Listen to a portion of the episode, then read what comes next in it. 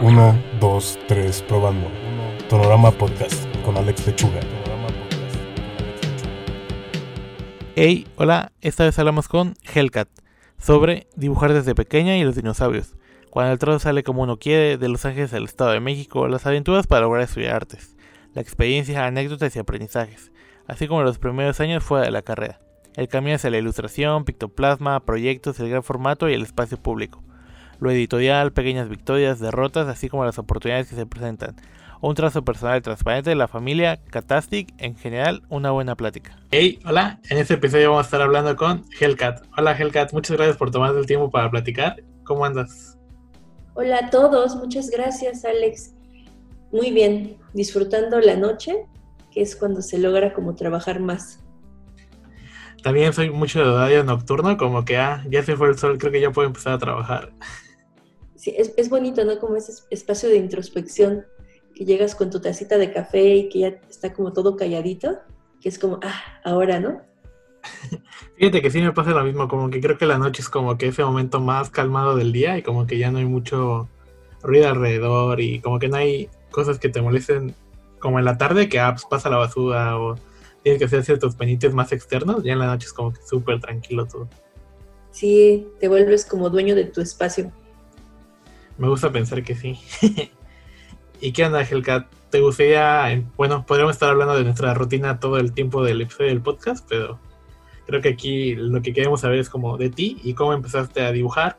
¿Te dibujabas desde chiquita o cómo fue empezar a darle el trazo?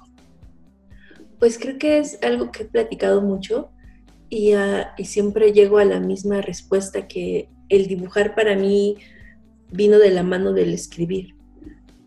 Sí, eh, no recuerdo como un momento de, de, mi vida, puede ser como muy cliché, donde no haya sido importante para mí el dibujar.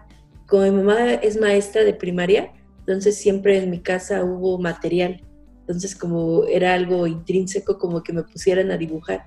Y creo que desde pequeña he sido una niña como un poco introvertida y eso favoreció como al que yo me imaginara, como, que él sintiera como que este espacio y el dibujar y el estar como conmigo era como, era como lo que me hacía tener como todo en control. Sí, ¿no? Como que de uno de morrillo, como que siente como que entre libertad de que, ah, puedo hacer lo que yo quiera y la paso bien y estoy dibujando, ¿sabes? Como que ese momento de, ah, sacar o sea, no lo ves como sacar ideas, sino como que lo ves como que un momento relajante donde estás sacando cosas bonitas. Pues es que creo que lo vemos de una forma muy diferente, porque creo que de niños es el hacer y haces y haces porque de verdad sí te sientes en ese pleno y antes de que empiecen como a ver estas como impedimentos o comparativas con otros niños que dibujan, creo que cuando comencé sí era esta sentirme con poder. Tengo una anécdota como muy bonita que estaba dibujando un dinosaurio. Bueno, bonita para mí, ¿no? Puede sonar cursilona, ya, te dirán. Este, que dibujé un dinosaurio porque en ese momento pues yo amaba los dinosaurios, Jurassic Park y todo eso. Y logré hacer un trazo en la boca y así como ¡pum! Y en ese momento me voló la cabeza porque te juro que yo sentí que ese dinosaurio estaba vivo. Y fui con mi mamá corriendo así, mira mamá, mira, mira, este dinosaurio está vivo. Y sí fue así como de, ah, sí, mira qué bonito, qué bonito. Pero a la fecha es así algo que yo recuerdo y, que lo sigo sintiendo, porque sí, el, el dibujar sí se vuelve este espacio donde soy yo y soy tan yo que logro traer como de entre todo, como lo que traigo como cargando, rescatar así de repente como si pescaras algo como muy especial y es como, ¡pum!, quedó plasmado. Fíjate que, me pasa, creo que en parte del proceso, como que no sé, cuando estás dibujando y en un momento del trazo, como que dices, ah, no man, está saliendo justo como yo quiero que salga la pieza, lo estoy conectando y como que en un, pasa un momento del dibujo, ¿no? Como que no te dura toda la ilustración, pero se siente bien bonito cuando conecta bien tu trazo, idea, mente, todo y dices, ah, sí está saliendo bonito lo que estoy haciendo. Ay, sí, sí es así, es increíble. Oye, Hellcat, pero naciste en Los Ángeles, ¿no? Desde, ¿Te creciste ahí? ¿Te mudaste directo a la Ciudad de México o cómo fue? Pues fue por, nací allá porque mis, mis papás son migrantes que nací, estuve unos años, y, pero la mayoría de mi formación fue en el Estado de México, que regresamos a la casa materna de mi mamá a crecer entre primos, tías, todo ese ruido. Entonces es por eso, como te digo, de haber sido una niña muy introvertida, porque mis papás, pues ya, se sabe, ¿no? Mucho que los mexicanos cuando llegan a Estados Unidos se tienen que ver enfrascados en dos, a veces hasta tres jornadas de trabajo, ¿no? Como para poder solventar como los gastos y todo lo que se tenía. Entonces mis papás hacían como un pase de estafeta, como uno en la mañana y otro en la, en la noche eran sus turnos, y yo quedaba un poquito como en el limbo en ese, en ese momento. Y ya fue como creo que también una de las cosas que, que me hizo un poquito ensimismada, como en estar como todo el tiempo ahí como con uno mismo. Y fue cuando, ya que me regresamos, a, México, yo todavía siendo como pequeña para incorporarme a la primaria y todo eso, sí fue un poco un, shock de repente de estar todos solos, como solo nosotros tres, allá, a llegar aquí con toda una familia súper mexa, ¿no? Así como la abuela, las tías, los primos, todo el ruido. Entonces sí fue como, ahí fue, fue bonito y fue como algo que me formó. Después de eso yo estuve muchos años, como toda mi adolescencia, y mis primeros años de los 20 crecí en, Ecatepec, como esa última formación. Entonces, este, creo que siempre ha sido como un poquito como mi deseo como, como más grande, como de saber como qué es como, como tantas casas, ¿no? Como todo, todo este movimiento, que las ventanas creo que de los, de los carros donde te vas moviendo, como que se forman estos encuadres que me, que me imagino como me imaginaba y me sigo imaginando muchas historias, ¿no? Como, como que me intentaste acordar como de ese fragmento que viste pasar tan rápido y es como algo, ¿no? Muy especial. Oye, Gelka, tienes estos años de formación donde pues ya sabes, como que todas las experiencias nos van formando, nos van creando gustos y así esto de estudiaste arte, pero ya sabías como desde antes que ibas a estudiar arte o fue como que, ah, pues ya tengo que tomar una decisión, me gusta dibujar, eso. ¿O cómo fue ese proceso de escoger lo que querías estudiar? Mm, de, pues de niña uno se imagina muchas cosas y se va como puliendo, ¿no? A, base de las cosas que te van como permeando. Yo, la creo que fue, fui de la generación, digo, de nuevo, Jurassic Park, que el sueño era ser veterinaria y después así de, ah, pero puedo ser paleontóloga porque voy a cuidar a los dinosaurios, ¿no? Porque ya va a existir Jurassic Park. Y después así como, oh, ups, no, no existen los dinosaurios. Pero está, las, está National Geographic, ¿no? Ah, bueno, voy a ser fotógrafa y veterinaria de National Geographic. y todo eso, eso era como lo que llevé muchos, muchos años arrastrando, ¿no? Hasta que entré a la, a la prepa y donde comienzas como a toparte con estos de, pero ¿qué quieres hacer, no? Y tienes que estudiar algo que te tiene que dejar mucho dinero. Y tú, no, pues, chale, ¿no? Sí pagan en National Geographic, ¿verdad? Sí pagan, pero pues no, como no, se vuelven como cosas muy inalcanzables, ¿sabes? Y entre todo este como revoltijo que era como mi vida, resultaba que uno, un amigo muy cercano de mi papá estudió artes plásticas. Entonces, cuando en las visitas que llegamos a tener a su casa y que era una persona muy cercana en ese momento, yo lo veía dibujando o me contaba, ¿no? Es que él es artista. Y tú, ay, wow, ¿no? Para que creo que los que vivimos en Estado de México, en otros estados, creo que nuestra formación cultural no estaba como tan presente los museos, ¿no? Como que si era algo que te llevaban como una vez cada tanto, tal vez en alguna excursión de la escuela, pero no lo sentías como algo propio o como algo que tú pudieras realmente llegar a ser, ¿no? Porque eran como estos grandes artistas, ¿no? Y este medio cliché como, no sé si te acuerdas como de esto de las tarjetas de profesiones, que eran del policía, el bombero, el abogado y de como de repente, y el artista, como hay como con caballete y boinita, ¿no? Y con tu paleta de, de pintura en la mano. Entonces sí era como, bueno, pues no, no, no verte como reflejado tú en eso. Y fue gracias a él un poco que me entró como esa como cosquilla.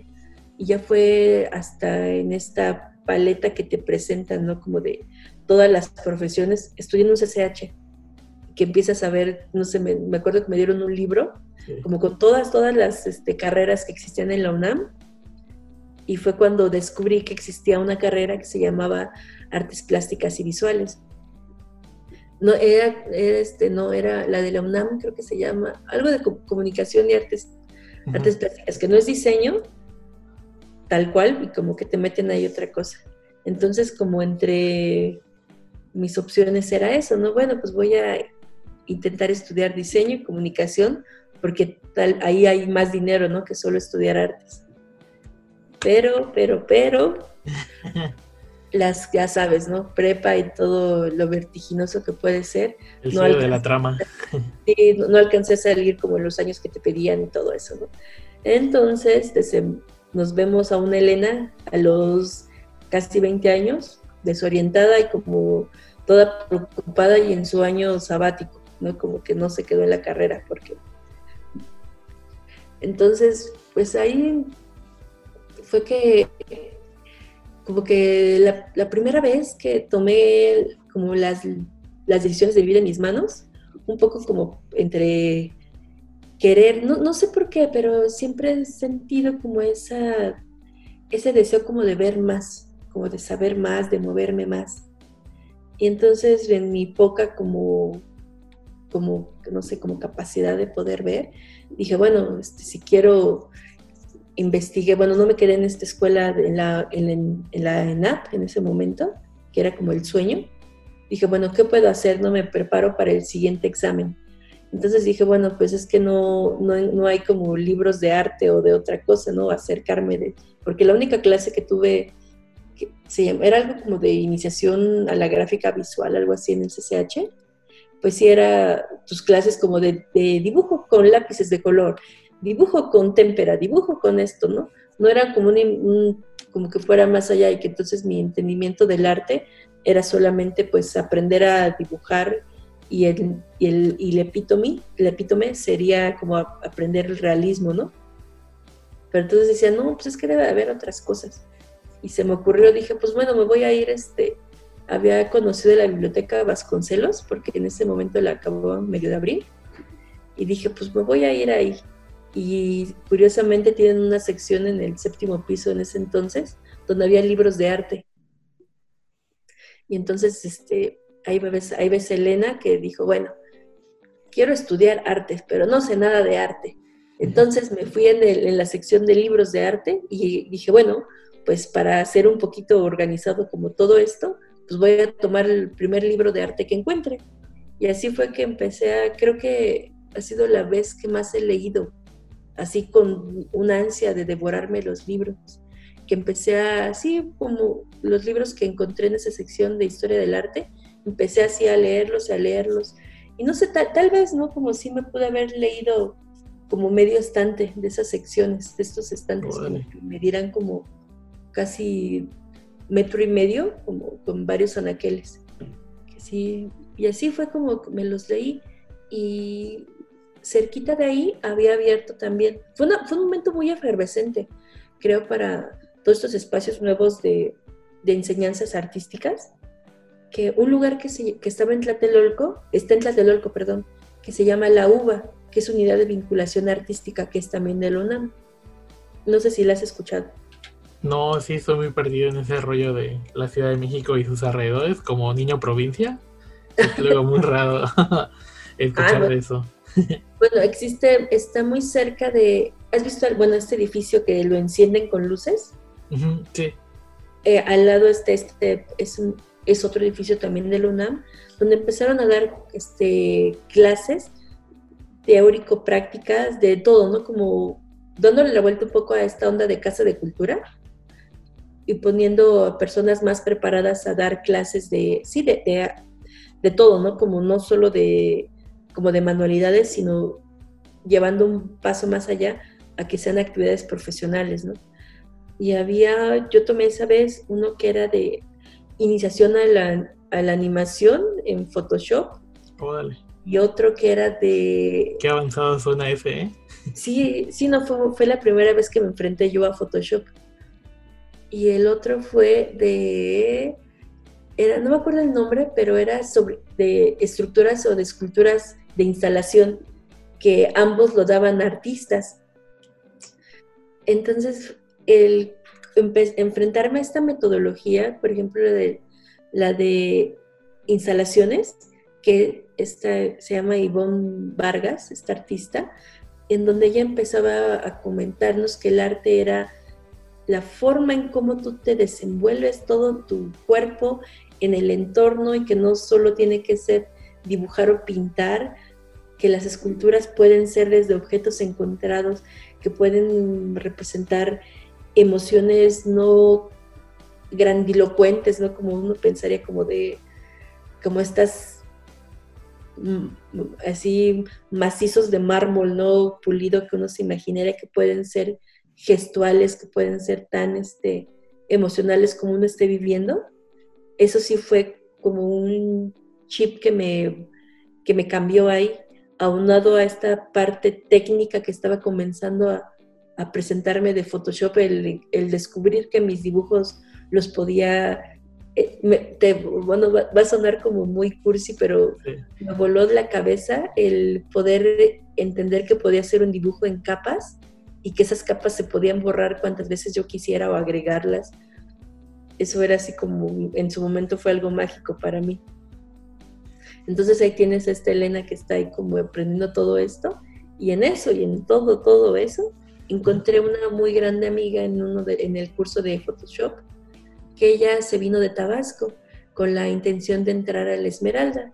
Entonces ya platicando como las intimidades como de porque en, esos cursos estábamos muchas personas en, esta, en este mismo, en estos limbos, ¿no? Que hay entre entrar a una escuela y entrar, lograr entrar a otra, que nos sentimos como muy perdidos, ¿no? Y como con este deseo y meta última que es entrar a una universidad.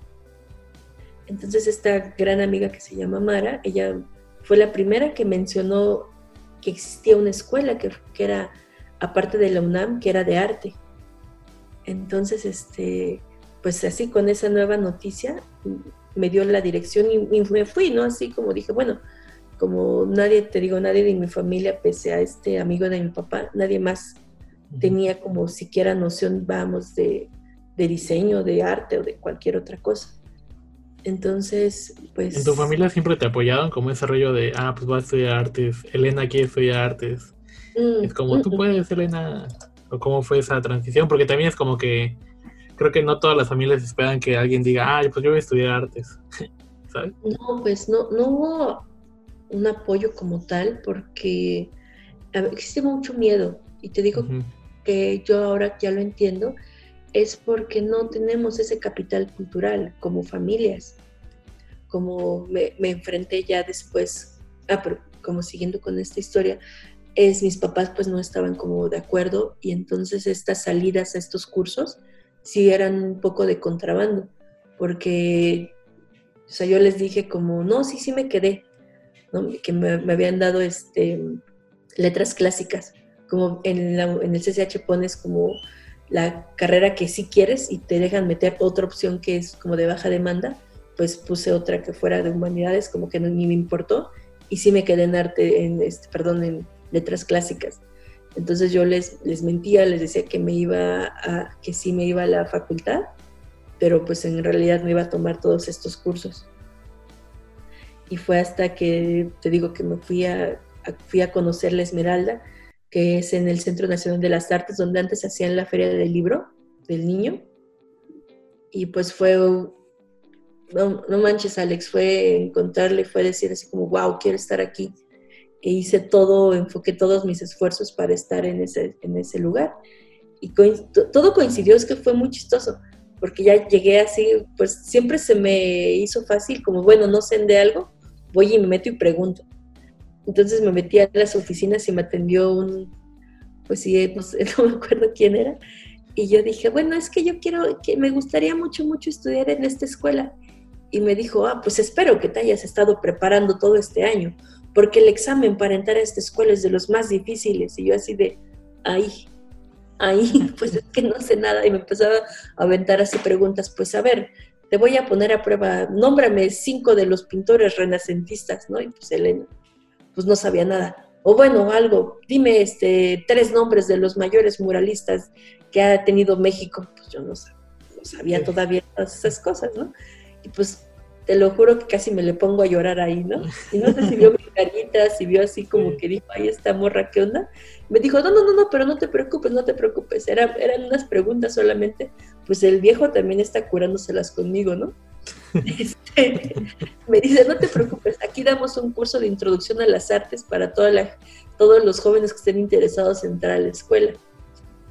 Y yo así como, de veras, de veras, ¿no? así como ya, así limpiándome mis ojitos, ¿no? Y así como de, no, no llores, Elena, no llores, ¿no ves?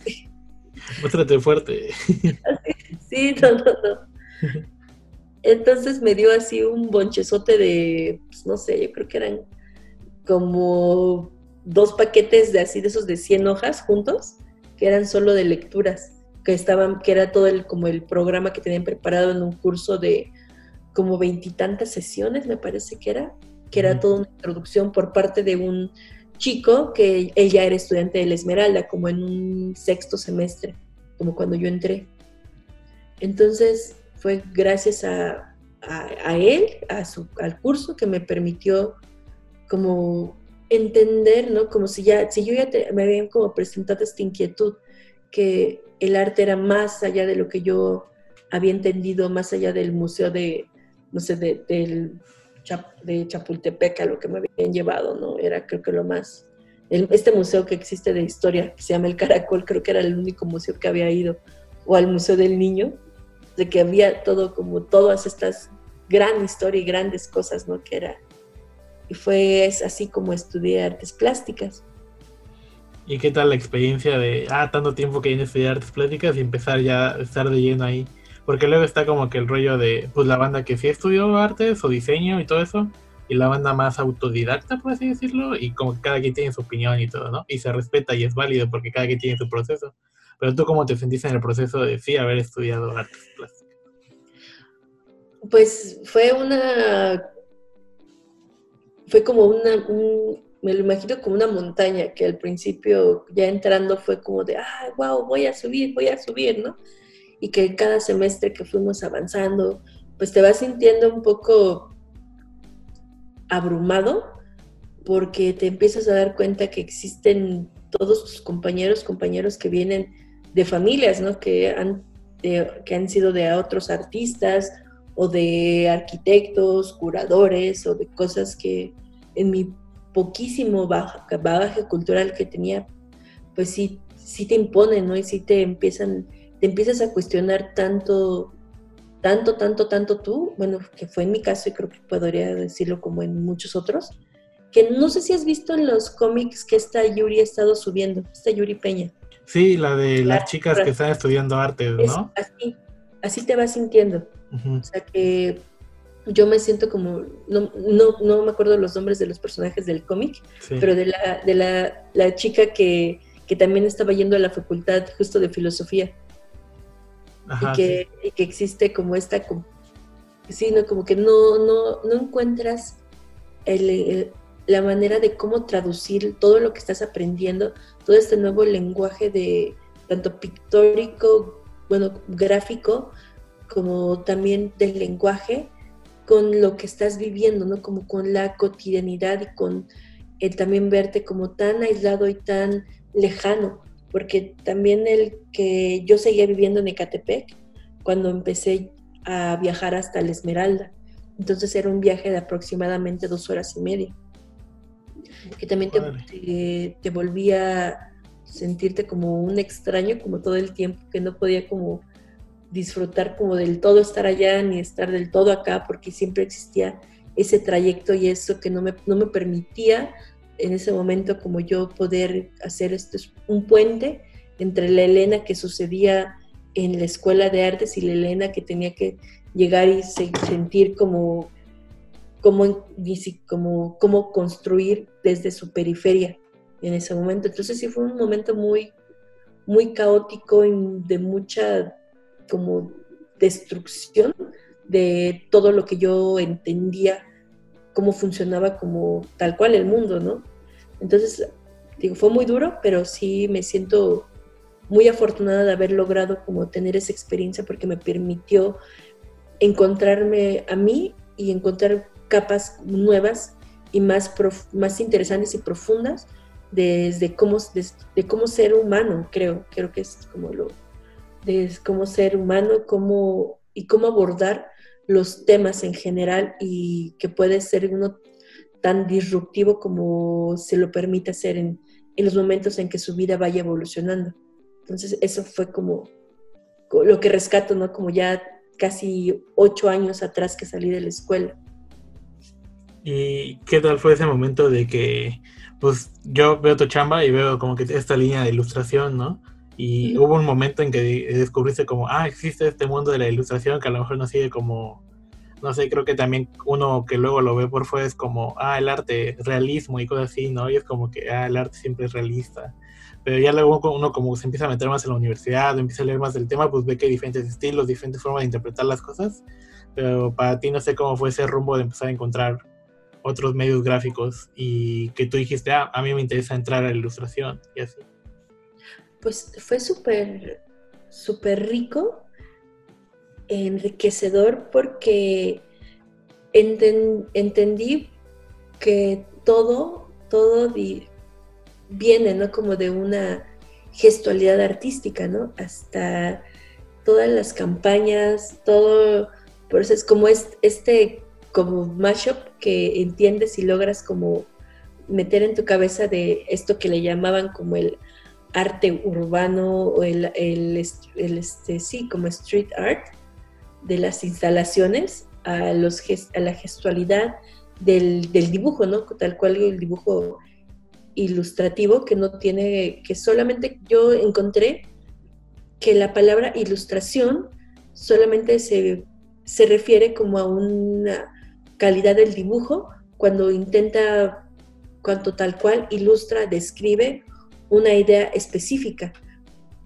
Entonces, que, que, en ningún momento está peleado, porque algo que se me hizo muy bonito y que hasta el momento lo llevo como una de las cosas que me permitió como no ver como fuera una separación tal cual, que algunas exposiciones que existían dentro de una galería que es un espacio como común en la escuela, que es la Galería Central, dentro de la feria del libro que, que pasaba la feria infantil y juvenil, de los artistas que tenían libros como expuestos o, ya de historia, los montaban exposiciones de, sus, de los dibujos o, de, o, video o instalaciones diferentes que no, no, no, tuviera que ser siempre como el formato tal cual como dibujo, que podían ser muchas cosas en, dentro de esa galería con la misma curaduría de cualquier otra exposición y con juegos como interesantes.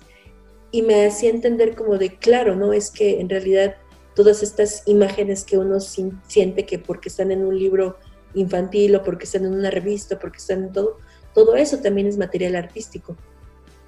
Entonces ha sido, mucho trabajo también mío, pero de lograr entender que, o sea, no todo el tiempo, no porque estés estudiando arte, todo lo que estás haciendo es como un, trabajo artístico, ¿no? Como en toda su, como su redondez o, complejitud, y tampoco como, como un solo dibujante, que no, no solo estás este, así, haciendo, como representando las ideas de otros, ¿no? Sino la inquietud de dibujar es al final una inquietud que tendría como cualquier escritor, porque el dibujar es una forma de de comunicación en el lenguaje, ¿no? Entonces, así es como, como ya lo veo yo, ¿no? Que tú decides en qué momento estás como planteándote una problemática que podría entrar dentro del campo artístico y cuando solamente puede ser como dibujar por la necesidad que uno tiene de dibujar. Y ya entre esto de empezar a entender pues ya lo de la esmeralda, el estudiar arte, ¿qué tal fue esa etapa de, ah, bueno, pues ya muchas gracias por estudiar en la Esmeralda. Ya, ya estás graduada. ¿Qué tal fue esa etapa de los primeros años? ¿Cuándo fue que empezó a salir este nombre o personaje de Hellcat? ¿Y qué tal fue esa, toda esa etapa? Pues fue duro. El primer año fue muy duro porque fue así como que te rompen la burbujita, ¿no? de, te digo, te digo que vuelvo a la metáfora de la montaña porque cuando llegas al pináculo, ¿no? Como ya acabaste la carrera es pum de bajada, ¿no? Y te, te topas con las carencias que, tienes al haber estudiado como de esta, dentro de este sistema como artístico que existe en México, que si sales carente de muchísimas herramientas técnicas que te pudieran ayudar a, entrar como en, vamos, como en algún trabajo que tuviera que ver con, con las, las ramas de las gráficas, ¿no? Porque no eres ni diseñador, pero tampoco es como que salgas y una galería ya te esté esperando como para que le vendas como toda tu chamba. Sé que hay casos de gente como que es muy brillante y que entendió como todos estos, este, que entendió todo eso antes, ¿no? Como de, pero pues uno está tan ensimismado como en esta escalinata que, de que llevas como de una educación desde la, desde la básica hasta la superior, que cuando, hasta que acabes es cuando te podrás empezar a mover, ¿no? A buscar. Entonces te digo, sí fue un año muy duro de, de sentirme que pues como que había desperdiciado mi tiempo y que, mejor me hubiera estudiado diseño gráfico y todo eso. Entonces fue cuando con la misma como chispa que me nació como todo lo que he hecho, que fue que, que, decidí, bueno, me gusta mucho esto, ¿no? Y que veo que se puede, ¿no? Como ahí eh, dije, bueno, ¿en, ¿en, dónde contratan a la gente que le gusta dibujar, ¿no? Pues en editoriales, en revistas o haciendo como tal cual, ¿no? Como diseño y qué es lo que se, qué es lo más factible y lo más sencillo, pues hacer digital. Entonces fue que me empecé a adentrar a, aprender un poco más de Photoshop, aprender a usar una tableta gráfica porque tampoco la sabía usar, empezar a ver como estos artistas que estaban justo como en ese entre que no es ilustrador tal cual, porque un ilustrador, como se entendía antes, que era una persona que solamente recibía como comisiones o estaba esperando como ilustrar las ideas de otros. Entonces en ese momento eh, encontré como a Tara, ay, se me olvidó su nombre. Tara, la que, bueno, este, ¿a ¿quién más podría decirte? A, ay, bueno, perdón, se me olvidaron ahorita como. Sí, no te preocupes, siempre pasa lo mismo, eso de mencionar gente es como, ah, disco blanco. sí, malísimo, pero bueno, creo que sí, como me alcanzas a entender, ¿no? Sí. Como de estas, sí, ¿no? y empezaba también a surgir personajes mexicanos muy contemporáneos que, que me sorprendía y decía, wow, ¿no? Por ejemplo, este Smith, ¿no? Que era así como el súper referente como desde entonces. Empecé también a, dentro de la Esmeralda, conocía todo a una gran, a dos chicos, que uno se volvió mi pareja, de este, del colectivo de APC, que se dedican, que ves que desde, ya tiempo atrás, ¿no? Como también tenían esta, este brinco, ¿no? Como de entre, sí son artistas, pero también crean gráfica que podría parecer que fuera como solo de ilustradores, pero no, que venía con una carga como mucho más grande. Y fue ahí que poco a poco, como subiéndome al, a lo que se estaba construyendo junto con todos, fue que decidí como en esto de que como que te, que te lo piden, ¿no? Como cómo vas a firmar, ¿no? O cuál va a ser tu seudónimo. Y fue ahí como dije, pues Hellcat, que era de una broma que, de que me gustan mucho los gatos, de que fue algo muy como de Helen, Elena y Hellcat, como un mashup. Fue así como que se dio y que poco a poco lo he ido internalizando y como queriendo mucho, ¿no? Como ya este apodo. Sí, yo me acuerdo la primera vez que nos conocimos, que fue en Ciudad La Paz, y se me hacía como que súper de avanzada, porque era como que ah, llegabas con todos estos pins de... ¿Qué eran? ¿De qué estaban hechos los pins? De, este, de, arcilla. Ah, de boxica. Y también llegabas, llegaste como que con un lapicero que pasaba tu trazo a lo digital, como tipo USB. Y no sé, para mí era, me había súper volado la mente, porque igual era como que un año que había terminado la universidad, y era como que, ah, no se puede, todos los dibujos se pueden pasar a diferentes cosas, era como que, o sea, ella conocía el mundo digital, pero era como que, ah, pues esta pluma y estos pins, y llevaba este sprint, creo, y era como que, ah, no manches, se pueden hacer también estas cosas, y se me hizo como que súper chido conocer que más allá, porque todo lo que conocía era como que, ah, dibujar digital y modal, era lo único que conocía, ¿no? Y era como que abrir la mente a más formatos, y se me hizo muy chido esa parte. Ay, pues eso es lo más rico, ¿no? Como esas experiencias, ¿no? Que te, que te enseñan tanto y que como que una vez que te abren los ojos ya no puedes ir atrás, ¿no? Ajá, y entre esas experiencias que dices, ah, justo ya como que te abren tu horizonte y cosas así. No sé si hubo algún proyecto que tú dijiste, sí, sí se puede vivir de esto, de dibujar, o sí, alguien está creyendo en mi chamba. ¿Hubo algún proyecto que dijiste, esto era lo que necesitaba para, para tener, sentirme motivado y darle? Pues creo que más que un proyecto al que me invitaran, donde lo sentí, ah, justo, tomé el curso en 2016, si, no si mal no me equivoco, de Pictoplasma. No sé si tú conoces ese proyecto. Sí, sí lo topo, que es como que no es como una universidad, pero te dan como que un taller súper intensivo de creatividad, diseño de personajes y demás, ¿no?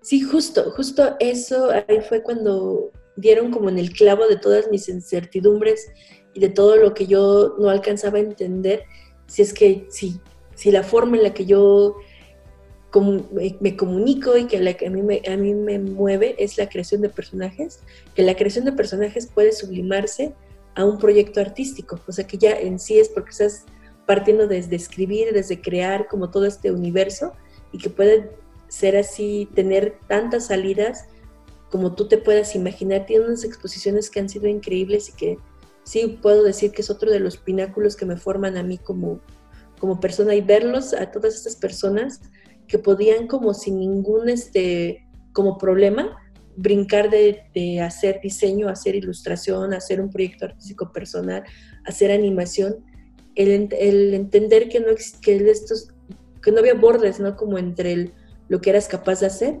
fue el momento en el que, a mí me, me, hizo match todo, gracias a ese curso que tomé. Y de otro, bueno, no sé si otro momento como muy importante fue a partir de eso, y creo que sí Ciudad Mural también fue un, momento como muy importante, porque fue, fue también la primera vez que a mí me llevaron como otro lado para que vas a pintar y te vas a presentar y, y estas, todas estas reuniones, ¿no? Hay los artistas y los artistas y hay, y tú de, ay, sí. Gracias por decirme así. y eso, eso todo pasó como en esos años claves de formación después de la escuela, ¿no? Y eso, sí, pues creo que te, diría que sí serán esos dos.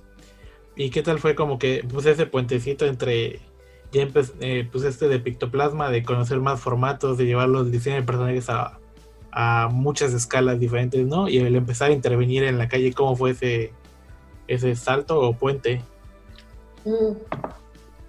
Pues fue un, más, más que un salto, fue como que una cosa muy bonita porque fue como que me llevaron de la mano todos estos amigos que conocí gracias a este doctor Befa, a este Diego Loza, que encontrarme con personajes tan impresionantes que siguen siendo hasta ahora parte de mis referencias y parte de las personas que más admiro, te digo, este, ver los muros que ya tenían ellos como APC, fue, fue, fue un, un, como, un momento hasta como de respeto, ¿sabes? Y de admiración, y que me permitieran a mí, alguien que no sabía siquiera cómo tomar una lata de aerosol o cómo, cómo salir como de tu enclaustre de solo sobre tus formatos pequeñitos o todo eso, a llevarlo a un muro y cómo todo eso implicaba todo tu cuerpo y relacionarte también con la calle, con las personas que habitan la calle, fue algo muy increíble. La verdad también fue como otro, otra forma también y otra cosa que me, que me ha formado y que hasta, que hasta ahorita es como un, lo veo como un regalo por parte de todos ellos. ¿Y qué tal esas primeras experiencias de, ah, pues pintar en un espacio público y todo el proceso, pues a diferencia de una ilustración, pues estamos entre cuatro paredes dibujando y y en un ambiente como que súper controlado de, ah, pues mi música, dibujillos y así, a pues pasarlo a la calle, ¿no? De que pues, todo el proceso lo está viendo las demás personas que pasan por ahí. ¿Qué tal fue dar ese, ese brinco? Pues fue difícil porque eh, las primeras veces me entraba una ansiedad terrible, ¿no? Porque esta ansiedad que te da que, que pues bueno, es otro formato, son otras herramientas, son otros, muchas, son otro, otros muchas cosas que entran en, juego y que te frustra mucho porque tú vas con tu dibujo, con tu idea como súper clean y te das cuenta que, pum, tu pared es una pared de bloque gris, ¿no? Horrible. Sí. Y que tú quieres salir con tu pincelito, porque es que, que te frustras, es que esa línea no me quedó tan perfecta como en mi dibujo. Y, pero te digo, gracias a, a todos, a todo el crew de APC que pues, me abrazaron y que me, me permitieron entender como de, güey, deja de frustrarte por eso, ¿no? Si no sale, te vienes a divertir, ¿no? Porque el final es divertirte, es estar disfrutando y encontrándote como cuáles son tus capacidades a ese muro. Y algo que me dijo este Osley que me gustó mucho es como no te estés peleando, lo que te salga en ese momento y como te salga, así lo tienes que disfrutar. Entonces cada muro de los que los que he pintado ha sido ese camino a dejar, dejar de pelear con el material y encontrar que el mensaje es más importante y disfrutarlo. Y, sentir todo mi cuerpo cómo lo, cómo lo está disfrutando. Y pues y a toda la calle tener también entre el respeto a, la, a las personas que están a tu alrededor, y me refiero a estos que van a llegar a preguntar cosas, ¿no? Y que nada de eso te mueva, ¿no? Que no, no sea como, sí puede convivir y eh, explicar, ¿no? Porque también eso es como interesante, porque al final estás, estás en un espacio que es de todos. Sí, ¿no? Como que pues es una pieza que al final va a estar interactuando y ya hemos tenido como que esa conversación en diferentes podcasts invitados que es como pues sí está chido que quieras pintar, pero al final de cuentas tú te vas y la pieza se queda y está chido que la pieza pues tenga algún puente con la persona que lo ve o va a estar ahí pasándolo viendo todos los días. Claro, claro, y que sí puede tenerlo, pero también puede ser como tan ensimismado y abstracto como tú quieras, ¿no? Porque también te puedes poner en la postura de, pues me vale, ¿no? Sí. Yo quiero poner, y, y es, es un, también es como aprender a ponerte vulnerable porque lo estás haciendo, ¿no? Para que lo, llegues de verdad a disfrutar y a dejar algo que sea, que porque eres tú, eres tú a quien dejas en ese muro. Y entre este rollo de los diferentes formatos, algo que has hecho mucho y es el trabajo editorial, creo que también es algo que te gusta mucho hacer. ¿Cómo fue el empezar a entrar a ese mundo que luego a lo mejor como que uno, bueno, yo que nunca he hecho trabajo editorial, sí digo, ah, como que, ¿cómo se entra? o cómo es este mundo, ¿qué es? Que es como que pues, sí es ilustrar, pero es como que a base de textos, de comprender la lectura y no caer como que en los clichés, ¿no? De que luego es como que, ah, pues interpretar la paz con una paloma, ¿no? Así es como que ir todavía más allá de, del lenguaje y de las, es que se me olvida la palabra, ¿cómo sería? Como que, como que ir todavía más, más, más allá de la, de la, de, de reinterpretar algo, pues reinterpretarla todavía más y más y más para que sea una alegoría todavía más bonita y que conecte con el texto, pero que no caiga en el cliché. Pues es que es ahí donde te digo que el ilustrar no es un arte menor.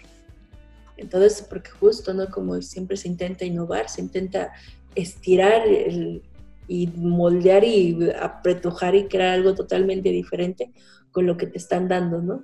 Que solo es como yo me empecé a incursionar en esto desde a partir de un, justo te digo, como mis años de formación después de la escuela. El otro cosa también muy importante que tomé fue en San Carlos, un diplomado de ilustración para el libro álbum. Y fue en, esos, en ese curso que me presentaron muchos, muchos, muchos, muchos libros más y autores de libros que, que de verdad que te das cuenta que también el crear un libro, por eso hay todo, toda una rama como del libro de artista y, entonces el libro de artista, que es, es entre un ensayo y un ejercicio artístico, poético, discursivo, gráfico, que busca su salida a un formato libresco, ¿no? Que es lo que conocemos como libro, que, que solamente es como el pretexto para decir quiero hacer un libro y que puedes terminar siendo como absolutamente cualquier otra cosa. Fue, fue ahí donde conocí algunos editores que nos fueron a dar algunas pláticas y solamente como conocerlos, porque de ahí no salió ninguna oportunidad.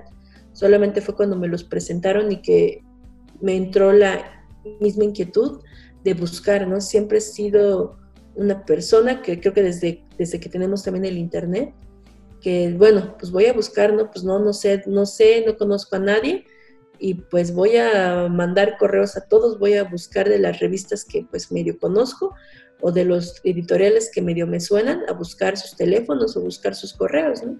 Porque fuera lo que, fue lo que nos incentivaron, ¿no? Pues que armáramos nuestro portafolio y que nos animáramos a mandarlo, ¿no? Como al Oblivion, como alguien contestará. Sí. Y sí, así fue, así poco a poco alguien contestó y mi primer trabajo serio fue haciendo la, en la revista Cambio, con una revista que ahorita ya no existe, pero que yo era su única ilustradora, donde me tocó hacer, fueron como un curso súper intensivo, porque hasta ese entonces no había hecho como tanta ilustración editorial que no cayera como en las obviedades y este trabajo me forzaba a crear una portada para revista y de tres a cuatro ilustraciones para interiores y un cómic por semana. Fue como un año que hice así un montón de, trabajo y sí era así de, pues sí, unos, unos ejercicios y un estiramiento para mi cerebro, para mi forma de, de dibujar y de representar que sí me dejó un poquito esquizofrénica, porque a, la fecha siento que me es muy fácil saltar entre muchas formas, muchos estilos, y que estoy como queriendo como volver a, replegar un poco a la Elena que vio que es capaz de hacer muchísimas cosas y sentarla tal vez en por un tiempo como apapacharme en decir, bueno, este estilo que hago me gusta y voy a seguir aquí y quitarme un poco esa ansiedad como de, no, tengo que hacer algo porque lo pueda hacer que se vea así o que se pueda que se vea asá. Entonces así fue como llegó todos esos y de ahí que me empezaron como pues que empecé a no sé como a cuidar más mi portafolio Instagram lo empecé a ver como más como trabajo y fueron llegando o sea como de repente de todos esos correos que mandé empezaron a llegar y, estar siempre atento a todas las convocatorias, revisiones de portafolios, de editoriales, o, de, o en concursos y todo, pues estar como mandando. Y han sido, pues, ya, bueno, es que sí, ya no han sido tan pocas. Sí, ya, ya, ya son bastantes las que he hecho. Ya, pero así, como lanzando como todas las botellas al mar que te puedas imaginar, sin cansarte y eventualmente empezarán a contestar hasta las que ya ni te acordabas que habías mandado. Sí, no, es mucho este rollo de el ilustrar, el estar ahí picando piedra y, y pues si tú quieres esto, pues, o sea, el trabajo duro, pues sí llama la atención de la gente, ¿no? A veces necesitas como que un impulso terciario, que es como buscarlo tú mismo de, ah, pues quieres estar en estos lugares, pues ¿cómo lo puedo lograr? Pues mandando correos, mostrando mi trabajo y así. Y creo que es bueno también saber como que esta perspectiva de cómo tú lo logras. Sí, pues, pues te digo, sí, siento que ha sido mucho mi perseverancia y también a, bajar como mis expectativas. No lo digo como de una forma como de, como de, ay, te tienes que, este, como conformar con lo que tienes, pero sí en una cuestión de, como que siempre estás de, dejar de esperar los, los grandes triunfos, porque como que esos han ido como llegando paulatinamente hasta cuando no lo esperaba. Pero también junto con esos llegan como también decepciones muy grandes, ¿no? Que también sientes que te marcan y que no te permiten, ¿no? Creo que mi, mi último gran decepción, como yendo sobre esa línea, es cuando yo Pictoline, creo que es, sigue siendo de mis referentes como más importantes, ¿no? Como dentro de esta forma como de cómo monetizar como tus dibujos, ¿no? Sí. Que son este, ya un estudio que se dedica solamente a, ilustrar mediante creación de personajes y narrativa gráfica, ¿no? Todas estas ideas que salen y salen y todas son muy buenas, ¿no? Todo el tiempo y todas se han vuelto como medulares dentro de nuestra cultura, ¿no? Entonces me llegó una oferta de, para poder participar y ser colaborador en Pictoline, de la cual pues me desviví, creé mi prueba, ya era como, ¿sabes? Me sentía como, como realizada, ¿sabes? Como de, ah, este momento, no, sí, ya soy una ilustradora como, ya, ¿no? Como consolidada, qué sé yo, ¿no? Todo. Me esforcé como tanto, tanto, estaba en ese momento de mi vida, pues ya, ya tenía mi bebé, todavía tenía, pues, estaba cumpliendo un año, eh, creo que estaba también teniendo muchas, este, como llamados, activaciones de marca, y entonces, este, fue una semana como muy loca, que me tuve, me tuve que ir, fue mi primera comisión que me mandaron a otro estado, que me mandaron a Monterrey a, hacer dibujitos sobre estuches de maquillaje y que en ese mismo día fui y vení, nunca había hecho eso, ¿no? Como ir y venir, me, sentí como súper del jet set. ir y venir un mismo día este, de Monterrey de regreso y regresar y a tener que acabar como mi prueba para Pictoline, que pues, pues tristemente no la acabé a tiempo y pues puede ser que haya sido una de las cosas que, me descartaron como candidata, ¿no? pues, pues bueno, pues no, me seleccionaron, obviamente, pues me, me, me bajoneó mucho y me, me puso muy, muy triste, porque sí sentí que, como en esto de que sentí que las estaba ganando todas y de repente, pues sabes que, que no.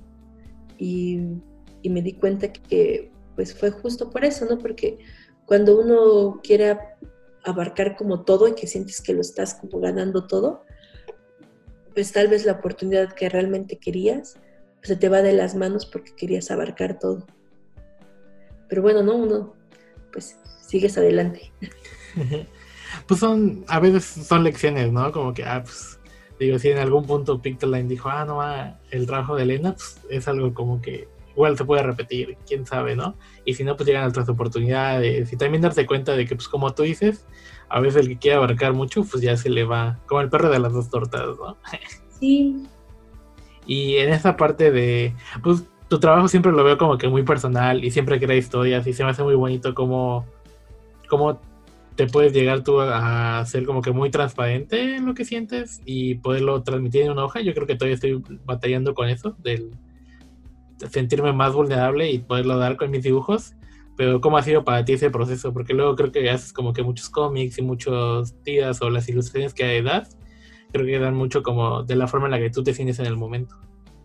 Pues sobre todo es muy terapéutico. Cuando no todo el tiempo lo hago, pero cuando subo una tira que es porque yo misma trato de explicarme cómo es que me estoy sintiendo y de tal vez verlo paso a paso o desmenuzarlo y ver cuál es la fibra más sensible de esto que, que necesité tanto hablarlo que lo tuve que llevar como en papel y compartirlo. Poco a poco me he estado como quitando tal vez la pena de, de, mí misma hasta de cómo, cómo sentir que no es como suficientemente bueno mi capacidad tal vez de narrativa o hasta gráfica como para llevar a cabo esos, esos cómics que son tan personales, pero se ha, vuelto, se ha vuelto también como un ejercicio también de autoexploración y de permitirme verme vulnerable, porque son, son temas que pueden hacer resonar en otros o que solamente yo los necesite hacer. Entonces, eh, es así como que me he permitido, como en medida que yo me sienta cómoda, como empezar a compartir esos momentos que son importantes, porque se me hace muy interesante, como en este punto que, de las personas que estoy tan agradecida como que sigan mi trabajo, que, que han empezado a llegarme cada vez más que cuando subo estos cómics, de personas que se sienten muy identificadas con sentimientos que yo sentía que tal vez eran como demasiado viscerales o demasiado como no cute o no tan como románticos o bonitos, como toda esa línea como de ilustración que también podemos ver en Instagram, ¿no? De cómics como tal vez que pueden ser hasta solo oraciones o un dibujito, ¿no? Como entre motivacionales o que sienten como que te hablan. Entonces son, sí, pues son, ejercicios como muy personales, como de decir, bueno, me, pues lo voy a subir porque quiero, porque quiero subirlo, porque quiero, porque me siento así. Y se siente padre cuando regresan como de algunas personas como, sus menciones como de afecto o de gracias, yo también me sentí así y me siento bien de no ser la única que me sentía así. Y aprovechando ese puente con las redes sociales que estás comentando, ¿cómo es tu experiencia con las redes sociales? Porque también es como que una persona muy constante en ellas y también como que darlo una navegación rápida en Instagram, que es como donde yo hago mi investigación para el entrevistador. Esto de, pues veo que mucha banda también conecta con lo que tú dibujas y es como que, ah, y te dejas sus comentarios, está esa interacción. ¿Tú cómo sientes las redes sociales? Que luego también las redes sociales son como que súper pesadas de, pues, lidiar con ellas. ah, pues... Eh, es algo que he estado pensando como mucho últimamente sobre esos espacios, ¿no? Y que al final, como, como no, sé, no sé qué pensar, ¿no? Como a veces de estas personas que, que están ahí o de estos números, ¿no? Que las, estos números que coronan como las cuentas, ¿no? Porque al final son personas, en su mayoría, ¿no? Porque seguramente también hay como uno que otro bot, ¿no? Por ahí. Los bots rusos.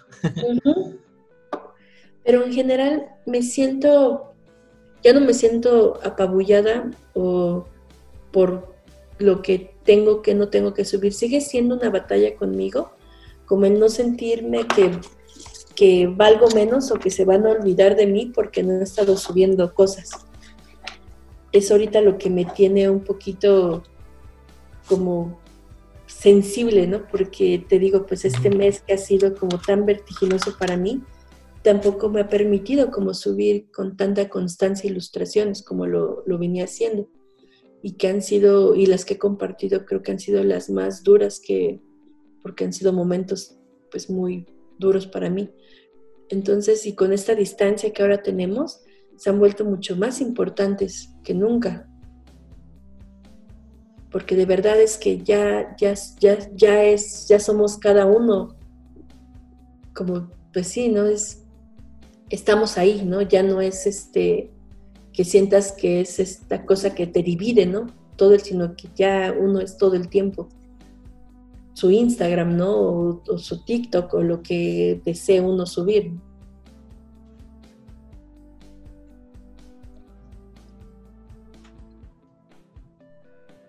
Ah. ¿Alex? no, sí, te escucho. Es que me quedé pensando en lo que estabas diciendo. y ya como que en ese rollo de, pues, ¿cómo afrontas tu, tu hoja en blanco también? Porque luego el querer estar como que constante en redes sociales o luego el, la cantidad de chamba que luego hay, ¿no? Que a veces amontona, a veces no tanto. El mundo freelance, ya sabes cómo es. O a veces es un bueno, a veces muy poco, o a veces nada, pero pues uno siempre quiere andar dándole al trazo, ¿no? O también es mucho de, ah, pues ya quiero terminar mi chamba para empezar a dibujar mis cosas personales, ¿no? Para empezar a dibujar, dibujar, ¿no? Sí. ¿Tú cómo afrontas esa parte? Pues yo soy, yo soy ese meme, creo que muchos de nosotros, ¿no? Ah, ya quiero, ya quiero acabar de dibujar. Y que le pregunte el otro, ¿pero para qué? Porque ya quiero dibujar, pero estás dibujando, pero dibujar, dibujar, ¿no? este, pues digo que me, me cuesta trabajo y es una batalla que tengo ahorita conmigo de no, no sumarme a este tren vertiginoso de, de, estar publicando y publicando y publicando todo el tiempo porque tengo que publicar, ¿no? Porque si no el algoritmo, y pues sí, ¿no? El algoritmo te castiga si no estás subiendo cosas. Y estar este también como de, ay, es que no es suficientemente bueno, es que las comparaciones, ¿no? También es que, ay, están subiendo como este tipo de cosas, tal vez pegaría más si hago algo por allá. Entonces es, es, es mucho esta batalla conmigo de, de, me he frenado también estos días, de voy a subir, es un ejercicio de autocontención el que me he estado como planteando, de voy a subir, voy a acabar todos los pendientes que tengo y hasta ese momento y me voy a preparar porque estoy preparándome ahorita para el, catálogo de, la orilla del viento. el libro álbum. Entonces ha sido de no voy a dibujar nada hasta que acabe de dibujar eso, porque es importante, porque estos, estos dibujos más express que llego a subir se vuelven hasta como pues adictivos, ¿sabes? Sí. En el adictivo de quererlo subir ya, ya, ya, para que, para que te empiecen a llegar esos likes, ¿no? o esas respuestas de otras personas. Y es este de, de, no, o sea, ahorita no, quiero hacerlo porque quiero redescubrirme con todos estos cambios que he tenido, de qué es, a donde, qué es lo que de verdad quiero decir ahora. Y, y en eso estoy, Alex. Como ya no aprender a abrazar como a la Elena digital que está ahí, que sigue siendo esta Elena que está hablando contigo aunque estemos hablando en digital también. Sí. ya el mundo digital cada vez está agarrando más protagonismo. Todos los que nos escuchan también.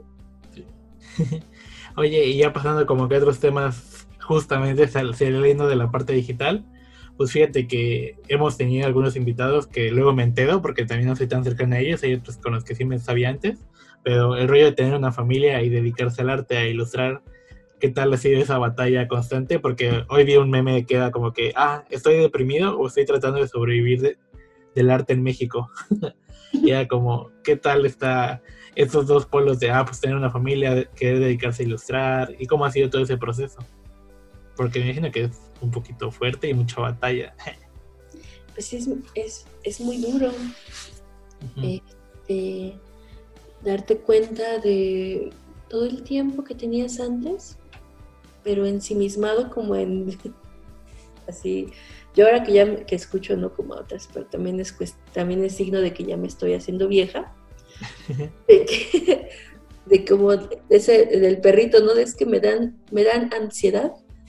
Es así como de, güey, tú no sabes que son pedos, ¿no? De gente tan talentosa que de repente veo así como de, ay, es que, no sé, ¿no? mi gato me mordió el cable de mi iPad, me voy a morir, ¿no? es así como de, ay ya, ¿no? Basta, ¿no? Sí, este, pero esto está, está chido, sí está chido. Y, y, solo es ver, ¿no? Como que uno se vuelve, se vuelve cada vez más y más y más resiliente a todo. Y este, y que no, que nada es un impedimento. Tener familia, no tener familia, porque si no tienes familia, pues te puedes sentir como infinitamente solo y que también eso sea como una limitante, ¿no?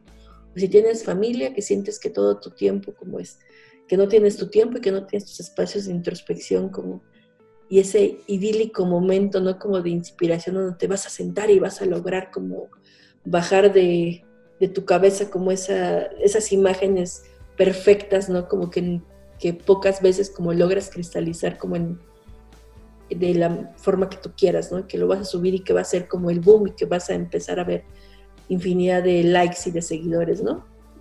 Entonces, como de, esos momentos no existen. No existen porque no hay un momento idílico, bueno, desde mi experiencia, sino es, son, más bien son estados mentales que tú te propicias y que logras como en los que de verdad logras cristalizar eso. Y es ahí donde creo que se vuelve más rico porque logras leer entre líneas, ¿no? Y cuando, como, como ahorita este ejercicio, ¿no? De acercarte a las personas, a estas personas que admiras y, conocer estas formas de vida que te das cuenta, ¿no? Porque también es una forma muy pequeñita, ¿no? La que dejamos ver en las redes sociales, que es casi siempre, creo que hasta, hasta este momento estamos compartiendo un poco más de el tras bambalinas o el de cuando no te sientes tan chido. Pero antes de eso era todo el tiempo como siempre ganando y sí te, te provocaba, ¿no? Perrito de ansiedad de decir, ay, ¿qué estoy, ¿qué estoy haciendo mal yo para no verme como tan perfecto como todas estas otras personas? ¿Verdad? De que también es algo como volviendo a los cómics que estoy haciendo, como dar esos espacios de vulnerabilidad te permite conectar con otros o tal vez ayudar un poco, ¿no? Como de decir, o sea, todo sí está muy mal, pero está muy mal y estamos todos juntos, ¿no? Y entonces ya no lo hace que esté tan mal. Sí, no es como entrar en esa reflexión, porque luego también creo que sí, las redes sociales le dan como que esta doble pantalla de, ah, pues todo el tiempo está haciendo cosas y pintando y pintando y pintando, pero en realidad no sabes como que, pues, más allá de si le pagan o no le pagan por ese mood o, cómo se siente él o qué tal si realmente, pues, nada lo que quiere estar haciendo, ¿sabes? Como que creo que luego la doble, doble vista que puede eso de las redes sociales pues, está cañón.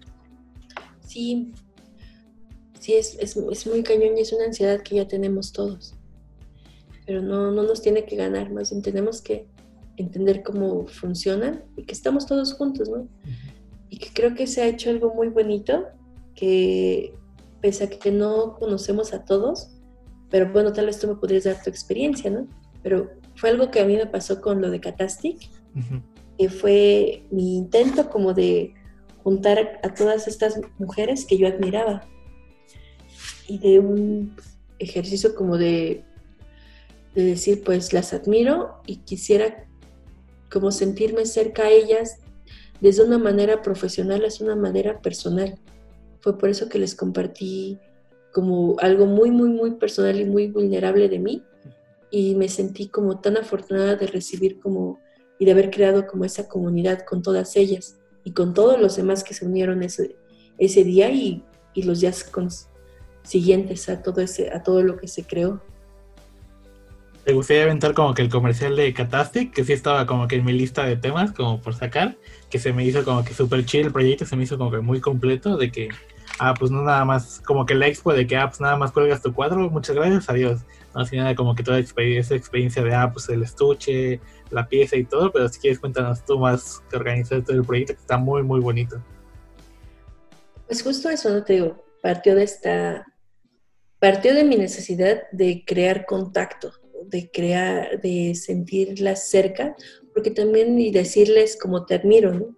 Porque te admiro tanto, quiero crear algo. Cansada también un poco de estos formatos de exposiciones a los que me han, me han invitado en donde ni siquiera te pagan, en donde te piden, porque lo que te piden son comisiones, y las comisiones se pagan, pero pues como por visibilidad, por, porque también está chido como sentirte que te invitan a algo que pues uno acepta, ¿no?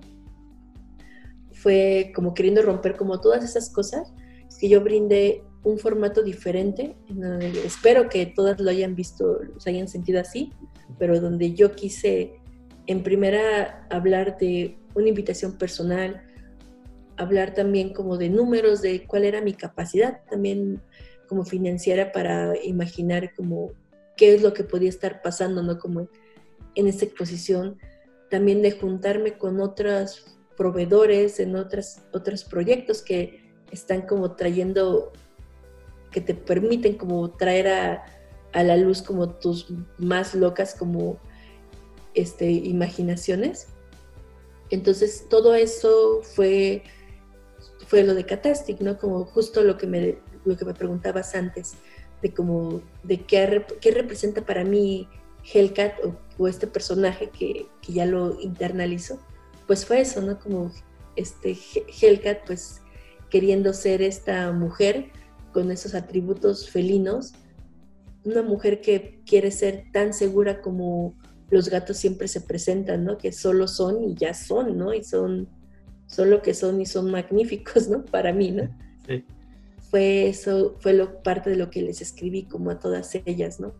Que se apropiaran como de, de lo que yo había creado, que se apropiaran de lo que para ellas representaba la feminidad y la felinidad y todo todo esto y ver qué tipos de gatos no eran como los que cada una lograba como traer a la luz a partir de estos ejercicios colectivos.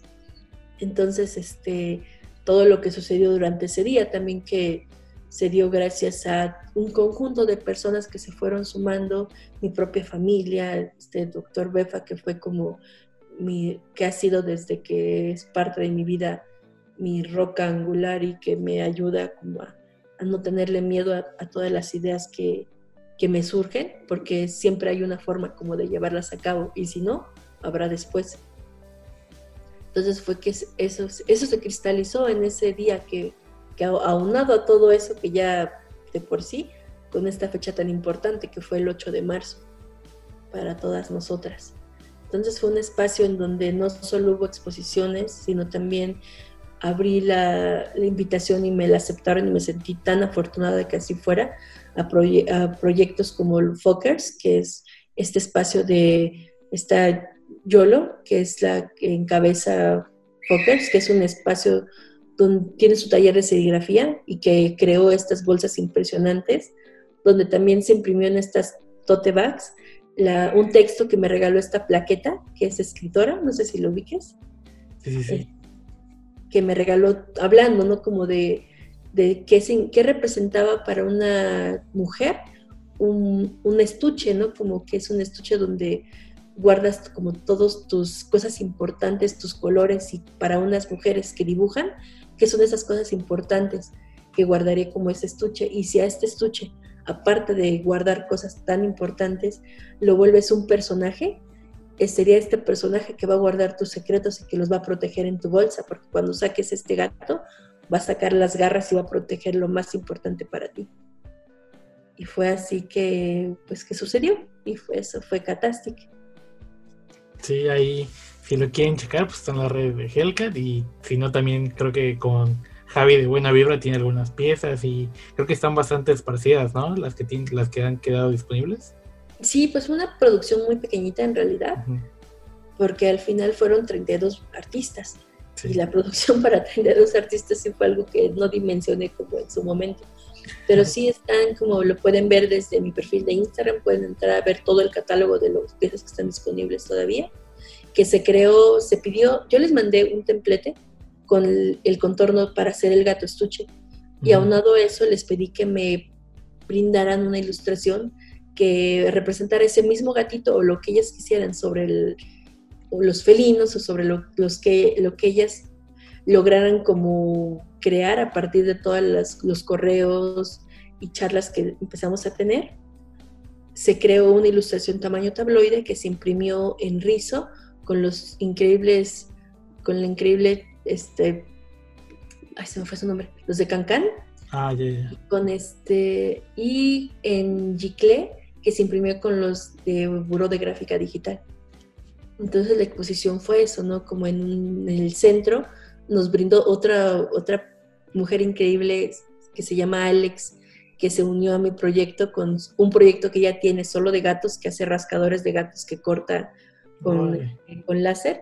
Creamos en el centro de la exposición con todos los rascadores, colocamos a los gatitos, ¿no? Para que se, pareciera como que estuvieran ellos como escondidos ahí entre los rascadores, todos estos estuches, y alrededor podías tú ver todas las impresiones en Giclé y poder también ver todas las impresiones en Rizo. Y aparte de todo eso que pasó, fue en Jardín Juárez el evento. Invité también a Estando Perras, que es un stand-up feminista, una colectiva de stand-up feminista, que dieron todo un show que fue así como que les voló la cabeza a muchas personas que no habían tenido como este contacto con el humor feminista y cómo romper como con todos estos estereotipos de qué te puedes burlar o de que, que las feministas vinimos como a, a ser las correctoras como de, de, la moral y que ya no se puede hacer comedia, ¿no? Sino que se puede y se debe de hacer de maneras diferentes e innovarlo. Entonces, te digo, todo eso sucedió y fue un momento muy increíble. También tuve, se me ocurrió al final pedirles, dije, bueno, si ya van a ir varias de las chicas que van a participar, van a estar ahí, subimos al escenario y tuvimos como una plática como muy casual, muy rápida, sobre qué significa para todas ellas el dibujar y qué significaba también como empezar a encontrarnos como en un espacio así, ¿no? En donde nosotras, las productoras, somos también las gestoras como de estos eventos, ¿no? Bajo nuestras normas, bajo nuestros requerimientos y bajo nuestras propias como decisiones también. Vale, sí, sí lo llegué a decir como que en redes era como que, ah, no qué bonito. Pero pues ya, al ser niño provincia, pues es como que ese tipo de eventos queda un poquito lejos. y pues bueno, pues estoy como viendo si es que se permite y todo. Quiero mover porque tengo las piezas. Y oh, la idea era que hiciéramos como la exposición que fuera itinerante, ¿no? O sea, que sucediera como solo un día, pero pues digo, si podemos, logramos ir a Cancún, pues vamos a Cancún contigo, Alex. Va, va, sí, aquí la armamos. Ahí va la pandilla bien interesada en ver las piezas, yo creo. Sí. Y pues eso, Alex, eso ha sido hasta ahorita. Sí. Y ya unas últimas preguntas, ya como para cerrar, y te dejo en paz, Helga, también, porque me imagino que debe tener tus pendientes ahí almacenados. Ay, no, basta, no, con mucho gusto. Me sentí muy honrada que me invitaras a platicar contigo. Y pues ya como que las últimas sería como que, bueno, creo que es como que las últimas ya de, ah, pues, eh, pues Doctor Befa, tú y él hacer equipo y esta etapa de pues ya ser padres, ¿no? Como ha sentido el cambio. Más allá del dibujo y todo eso, ya como que más personal. Pues ha sido muy increíble, justo creo que no, no coincidimos, pero en Cancún, en Buena Vibra con Campe, fue que fuimos a presentar una exposición que se llamó Violenta, que fue que giró en torno a nosotros dos y cómo nos vemos ahora como padres y como creadores y cómo no queremos como parar de dibujar y solamente pues vamos a dibujar también de esto, ¿no? Que estamos viviendo. Ha sido un regalo el tenerlo en mi vida porque hemos hecho, no te voy a decir que ha sido fácil, no creo que ninguna relación humana es fácil y menos cuando hay tantas responsabilidades de por medio, pero sí hemos logrado tener un equilibrio muy chido entre las, las mismas metas que nos hemos puesto y las mismas inquietudes hasta en, la forma, en las investigaciones que hacemos personales, ¿no? Para seguir dibujando y que nos seguimos nutriendo. Entonces, pues sí, ¿no? Creo que te puedo decir que solamente es que se, se nos agregó una personita más, pero que no nos detienen, es más bien el motor que nos, nos está provocando el llevar y el seguir haciendo cosas. Vale. Qué chido. Y ya la última pregunta sería como, digamos que tú no fueras Hellcat y entras al Instagram de Hellcat, ¿qué pensarías? Creo que ya este, ahí está, está que, ni, dibuja gatos, porque se puso Hellcat? este, creo que eso es lo primero que pensaría. Y en el otro sería, no sé, que creo que que tal vez que ningún dibujo se parece. Tal ah. vez me haría la pregunta si es la misma persona a veces. Pero la seguirías. Sí, sí, obvio, sí, la seguiría. Sí, estaría interesante, tal vez, ¿no? Como estar viendo de repente, ¿no? Como cosas tan diferentes. Y ya para cerrar, Hellcat, algunas palabras como palabrita que está empezando o ya lleva rato pero siento un poquito estancada ¿Qué te gustaría decirles a esa pandilla? Pues cuando a las personas que dibujamos ya, cuando, cuando se sientan estancadas, que no le tengan miedo a sentirse estancados de repente, que tal, que son llamadas de atención para replegarse y volver a aprender, aprender o empezar a volver a ver, porque tal vez hay, hay algo que ya necesita como volverse a entender, ¿no? y ponerse a leer también. Creo que es algo que dejamos como de largo. Y a las personas que no dibujan, pero que tal vez quisieran empezar a dibujar, que no hay un momento idóneo para empezar a dibujar, que solo hay que empezar a hacerlo. Y que a todos en general, que cuando necesiten, se me ha hecho muy, muy curioso y bonito. Me siento, pues creo que ya soy una mamá en todos los sentidos, pero ilustradoras e ilustradores me han escrito, ¿no? Como con dudas muy, muy sinceras y como sobre mi trabajo o hasta sobre cómo hacer una cotización, ¿sabes? Yo siempre estoy como muy abierta en medida de mis posibilidades para asesorarlos y para pues guiarlos, ¿no? Como en mis experiencias en lo que yo pueda, como si puedo, siempre, siempre voy a tratar como de resolver esas dudas. Va, va. Muchas gracias por el tiempo, Helka. Te espero te hayas pasado muy bien. Siempre está chido como que volver a conectar con personas o platicar, como que ya llevaba rato que no platicábamos de forma tan larga. Sí. y pues muchas gracias por el tiempo también. Muchas gracias a ti, Alex, de verdad. Va, va. Nos vemos en el próximo episodio de Tonama. Espero les haya gustado. Adiós. Adiós. Y pues ya, es todo. Esto fue todo. Muchas gracias por escuchar Tonorama, podcast con Alex Lechuga.